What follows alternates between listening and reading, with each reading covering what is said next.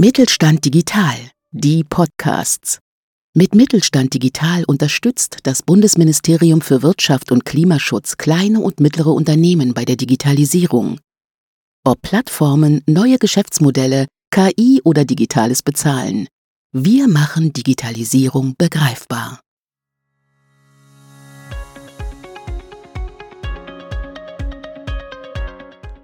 Vorgespult der Podcast des Mittelstand 4.0 Kompetenzzentrums Textil vernetzt. Auf Tuchfühlung mit Avatar, KI und Retrofit.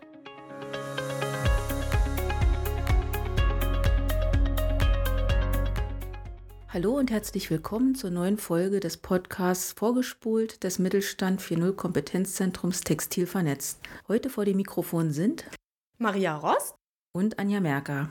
Maria, die natürliche Intelligenz ist ja in Form von uns und auch unserem Gesprächspartner Ariane Mingo vor dem Mikrofon. Aber heute soll sich ja alles um die künstliche Intelligenz drehen. Wer ist denn genau unser Gesprächspartner? Wir haben heute Ariane Mingo zu Gast, der zum einen ein Projekt gemacht hat mit seinem eigenen Startup MEQ und ein Projekt mit Weberinstrumente, ein Mittelständler und dort jeweils die künstliche Intelligenz bearbeitet hat. Okay, dann lass ihn uns doch mal dazu holen. Ja, Herr Mingo, herzlichen Dank, dass Sie sich die Zeit nehmen und mit uns heute ja zum einen über Ihre Aufgaben sprechen, die Sie machen beim, bei Ihrem Startup MEQ und natürlich auch, was KI damit zu tun hat. Ja, sagen Sie doch unseren Zuhörerinnen und Zuhörern einmal kurz, was macht MEQ eigentlich? Ja, guten Tag, Frau Rost. Ähm, freut mich sehr. MEQ hat angefangen als äh, Dienstleister in der Medizintechnik für Qualitätsmanagement. Also wir haben für unsere Kunden die Qualitätshandbücher betreut, haben Audits gemacht und davon kommen wir immer weiter ab und äh, kommen viel mehr in die Richtung Softwareentwicklung und entwickeln jetzt momentan hauptsächlich unser Produkt Q-Assistant. Das ist ein Cloud-Qualitätsmanagementsystem ähm, für kleine und mittlere Unternehmen.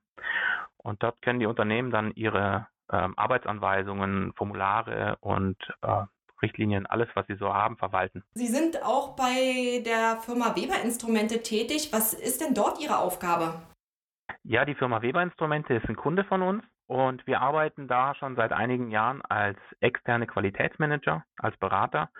Und in der Funktion äh, digitalisieren wir auch viele Prozesse und da hatten wir dann Kontakt eben ähm, mit dem Projekt, wo wir diese KI eingeführt haben oder die Arbeit mit der KI gehabt haben. Hinter der Firma Weber Instrumente steht die Camera Medical Group und die Camera Medical Group wird sich in Zukunft auch bei uns beteiligen. Das heißt, Sie haben ja jetzt einen Einblick darin, wie KMUs arbeiten, aber auch wie Startups arbeiten. Und da würde mich jetzt interessieren mit Ihrem Blick jetzt aus zwei Perspektiven.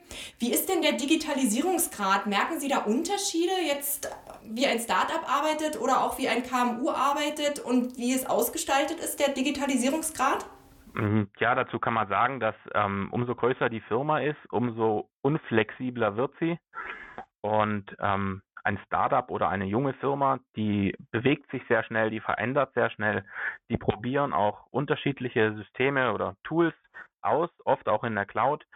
Und dadurch, dass sie so viel probieren, ähm, nutzen sie auch mehr diese Software-Tools und haben dann auch einen wesentlich höheren äh, Digitalisierungsgrad. Ja, wird wahrscheinlich in einigen Jahren ähm, dann ungefähr gleich sein bei äh, Startups wie bei KMUs. Ähm, nur momentan sieht man dann doch, dass Startups in der Cloud leben. Dann habe ich ja versprochen, dass es bei uns heute um die künstliche Intelligenz geht. Und ja, auch das Thema ist ja eins, ähm, mit dem ich mit Ihnen ins Gespräch kommen möchte. Denn KI ist ja durchaus ein Bereich, der noch nicht in allen äh, Menschen vertraut ist. Daher meine Frage an Sie, wie würden Sie denn KI beschreiben? Man kann eigentlich sagen, dass KI oder künstliche Intelligenz sich damit beschäftigt, äh, menschliches oder menschlich intelligentes Verhalten nachzubilden. So kurz ausgedrückt. Meistens geht es um Maschinenlernen, dass man mit Maschinen oder mit Algorithmen versucht, irgendwelche Muster zu erkennen und daraufhin dann ähm, ein vermeintlich intelligentes Verhalten zu, zu erzeugen von der Maschine aus. Sie haben einmal gesagt, Digitalisierung bedeutet, sich Gedanken um Prozesse zu machen. Was war denn Ihr persönliches Anliegen, sich mit Digitalisierung zu beschäftigen? Ja, ich habe äh, angefangen als Ingenieur in der Konstruktion und habe viel mit, ähm, mit Konstruktionsdaten gearbeitet, mit Dokumenten. Und immer wenn dann eine Tätigkeit angefallen ist, die man ständig neu machen musste, immer wieder das Gleiche, dann hat mich das genervt. Und da fängt man dann an, eben ähm, zu automatisieren. Und die Automatisierung im Bereich, im digitalen Bereich ist halt einfach Digitalisierung. Ich habe schon gearbeitet bei einem Dienstleister für Product Lifecycle Management Systeme und habe in der Arbeit äh, angefangen, Datenmodelle aufzubauen für Unternehmen.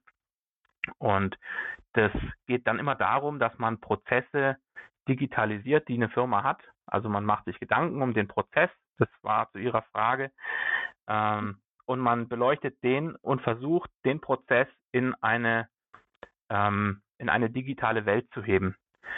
Oft wird leider dann Folgendes gemacht, dass man einen schlechten Prozess digitalisiert und dann einen schlechten digitalen Prozess hat. Also man muss sich wirklich Gedanken machen um die Prozesse und ähm, die Prozesse umgestalten, dass sie der digitalen Welt entsprechen. Das ist im Grunde auch so ein bisschen mein Stichwort. Ich möchte mal etwas provokativ fragen.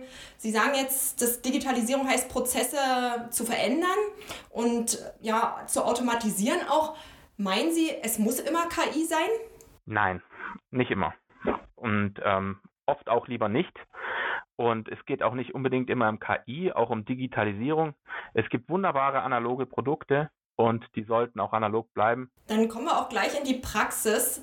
Ich hole mal kurz ein bisschen aus, um auch die Weber-Instrumente vorzustellen. Es ist, wie gesagt, ein KMU aus Tuttlingen, die eben auch seit über 30 Jahren führend in der Herstellung und Entwicklung hochwertiger chirurgischer Werkzeuge und Silikonformteile für den medizinischen Gebrauch ist.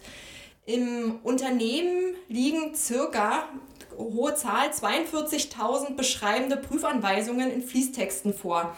Eine äh, immens hohe Zahl und diese Informationen werden sowohl für die Wareneingangsprüfung als auch für die Endprüfung genutzt.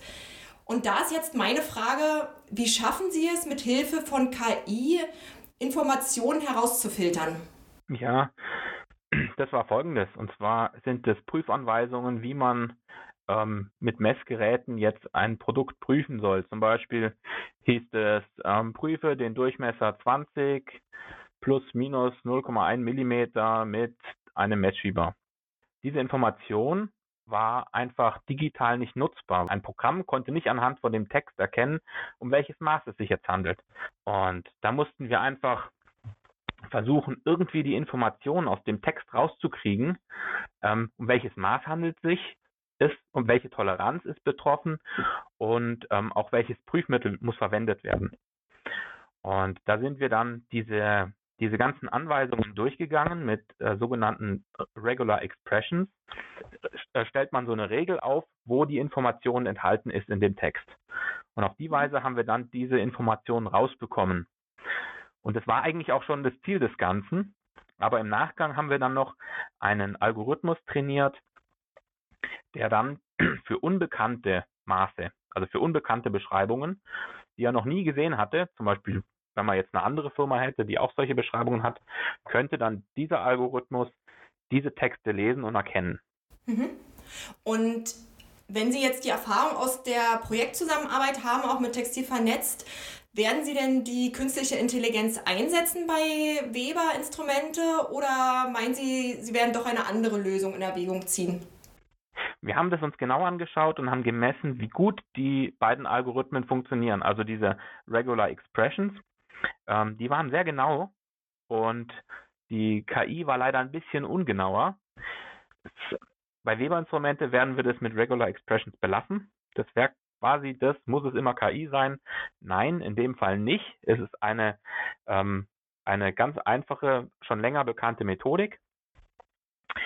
Und ähm, wenn wir jetzt theoretisch in Zukunft noch mehr so Maße hätten oder noch mehr Beschreibungen oder ähm, auf einmal ähm, einen riesen Haufen an Daten hätten, dann wäre das schon wahrscheinlicher, dass man eher auf die KI gehen würde, weil die dann auch mit noch mehr Daten noch genauer wird. Wir haben ja eingangs schon darüber gesprochen, dass Sie die Fäden bei zwei Unternehmen in der Hand halten. Wo sehen Sie denn Einsatzgebiete von KI? Überall da, wo viele Daten sind und wo man deutliche wiederkehrende Muster hat. Auch der Aspekt, diese Muster sollen erkannt werden. Also zum Beispiel haben Sie ähm, KI in der vorausschauenden Wartung. Stellen Sie sich vor, eine, eine Werkzeugmaschine, die macht immer das gleiche Teil und ähm, wenn das Werkzeug stumpf wird, dann verändert sich der Klang der Maschine. Und das kann zum Beispiel so ein Algorithmus erkennen, dass sich was verändert und dann schlägt der Alarm und dann kann man das Werkzeug wechseln, bevor es bricht. Oder ähm, in der Qualitätsprüfung wenn Sie zum Beispiel Kratzer auf einer Oberfläche erkennen müssen, dann kann das auch ein Algorithmus sehr gut machen, wenn Sie genügend Daten haben. Das heißt, wenn Sie dann ähm, 50.000 Bilder haben von den Produkten und ähm, Sie wissen anhand des Bildes, bei dem Bild ist das Produkt gut und bei dem Bild ist es schlecht, dann können Sie einen Algorithmus trainieren, der Ihnen dann künftige Produkte, also die gleichen Produkte, ähm, erkennt und automatisch sagt, das ist gut, das ist schlecht.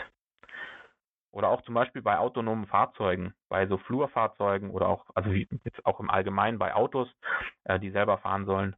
Oder auch bei Robotern, die in ihrem Umfeld äh, zum Beispiel Teile erkennen, die chaotisch hingeschüttet werden und sich dann diese Teile rausnehmen. Woran liegt es denn Ihrer Meinung nach, dass gerade KMU noch Scheu haben, KI einzusetzen? Oder ja, doch anders auch gefragt, ist dieser Eindruck, den ich jetzt gerade schildere, überhaupt richtig? Wie ist denn Ihre Erfahrung? Ja, ich glaube nicht, dass sie Scheu haben, das einzusetzen. Ich glaube eher, dass, dass es alle einsetzen wollen. Ähm, es ist eher so, sie haben eine Scheu darüber zu sprechen, weil es mangelt oft an Wissen. Es ist halt ein sehr neues Thema und ähm, oft beschäftigen sich nur junge Leute damit. Und gerade die Fachleute, die etablierten äh, Ingenieure, die, die kennen das noch gar nicht, die wissen noch gar nicht, wie man damit umgehen soll. Und ähm, ja, das ist so das Hauptproblem, dass das KMUs noch nicht nutzen. Mit Ihrer Sicht als Geschäftsführer in eines Startups interessiert mich vor allem, welche Potenziale hat denn KI Ihrer Meinung nach und worauf sollten Unternehmen beim Einsatz von KI achten? Ähm, achten muss man immer, dass es genügend Daten gibt und dass es klare Muster sind, die man erkennen will.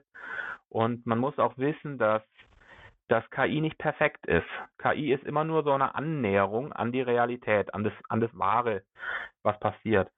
Ähm, also man, man hat immer eine gewisse Ungenauigkeit. Ich habe mal von so einer App gehört, die sollte Dokumente erkennen. Und also man, man konnte dann als Nutzer einfach Rechnungen scannen und irgendwelche ähm, Briefe hochladen und diese Software hat das dann alles automatisch sortiert. Hatte aber eine Ungenauigkeit von ungefähr zwei Prozent. Und diese 2% Ungenauigkeit hat dazu geführt, dass es im Endeffekt keiner genutzt hat, weil es den Leuten zu kritisch war. Also man muss immer wissen, dass ähm, es gibt eine gewisse Ungenauigkeit, man braucht genügend Daten und man braucht Leute, die sich sehr, sehr gut damit auskennen. Aber ansonsten denke ich, dass die Potenziale groß sind und umso mehr man Daten jetzt schon aufnimmt, und das ist was ganz Wichtiges, dass man Daten hat, umso mehr man jetzt Daten aufnimmt, umso mehr kann man KI in Zukunft nutzen und damit auch einen wirtschaftlichen Vorteil erlangen. Das heißt, das Stichwort ist, Daten schon mal aufzuzeichnen. Haben Sie denn sonst noch Tipps für Unternehmen, die KI einsetzen wollen? Oder welche Schritte sollten denn Unternehmen gehen, bevor sie künstliche Intelligenz einsetzen? Ja, ich denke, das, ähm, das Projekt mit Textil vernetzt, das ist ein ganz guter Schritt, um ähm, Unternehmen KI nahezubringen.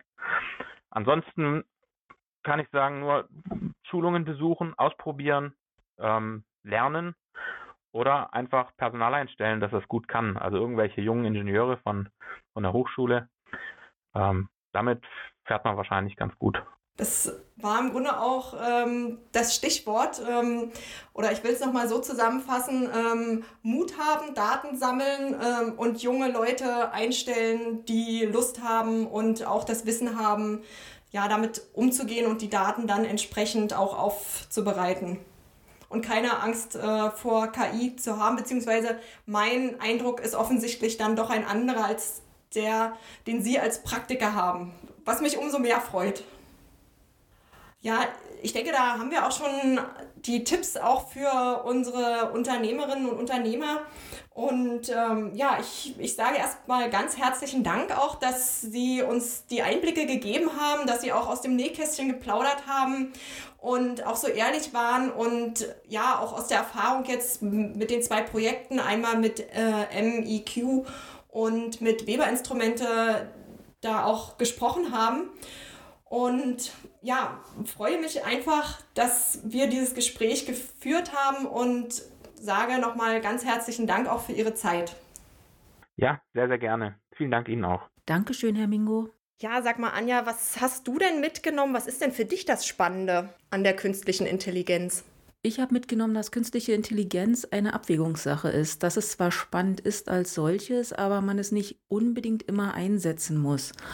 Und ähm, rein von der technischen Seite her fand ich es ganz interessant zu erfahren, dass sie sozusagen einen Algorithmus aufgesetzt haben bzw. trainiert haben mit bekannten Faktoren, um mal die Ergebnisse anhand dessen zu überprüfen um dann einen, einen nächsten Algorithmus mit unbekannten Faktoren aufzusetzen, wo der Algorithmus auch mal selber lernen musste. Das fand ich ganz spannend, ähm, dass sie sozusagen das eine mit dem anderen ähm, vergleichen konnten. Dann bleibt mir zu sagen, wie immer, wenn Sie Fragen oder Themenvorschläge haben, freuen wir uns natürlich über Ihre E-Mail.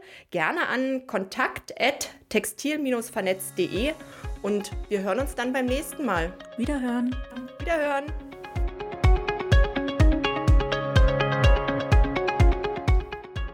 Mittelstand Digital unterstützt das Bundesministerium für Wirtschaft und Klimaschutz die Digitalisierung in kleinen und mittleren Unternehmen und dem Handwerk. Weitere Informationen finden Sie auf unserer Webseite textil-vernetz.de und auf mittelstand-digital.de.